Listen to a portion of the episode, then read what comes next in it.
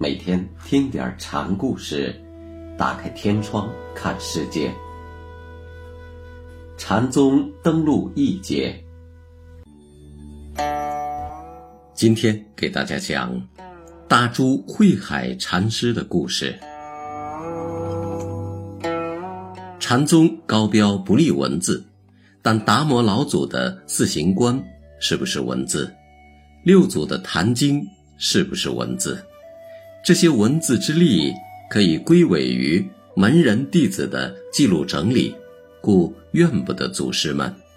但禅宗中却有大珠慧海写过一部有关禅宗宗旨的书，而且这书还得到了老师马祖极高的评价，这又怎样理解呢？大珠慧海禅师的第一个小故事。自家宝藏。大珠慧海是建州人，就是今天的福建建瓯人，俗姓朱。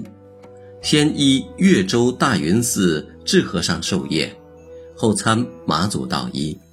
初参马祖时，马祖问他：“从何处来？”“从越州大云寺来。”大珠慧海回答。问题回答得很平实，没有任何讥讽的含义在内。马祖又问：“来这里干什么？”“来求佛法。”大柱回答：“我这里什么也没有，求什么佛法？自家宝藏丢下不管，到处乱跑个什么？”马祖说。哪个是我慧海的自家宝藏？慧海问。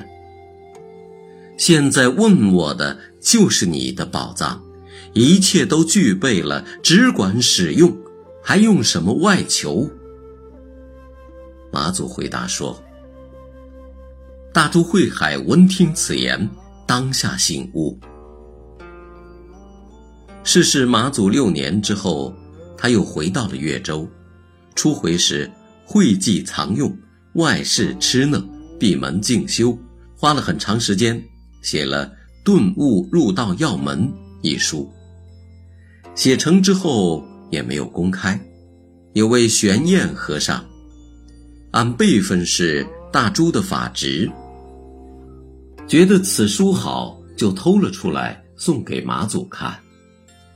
马祖看完之后，对在场的徒弟们说。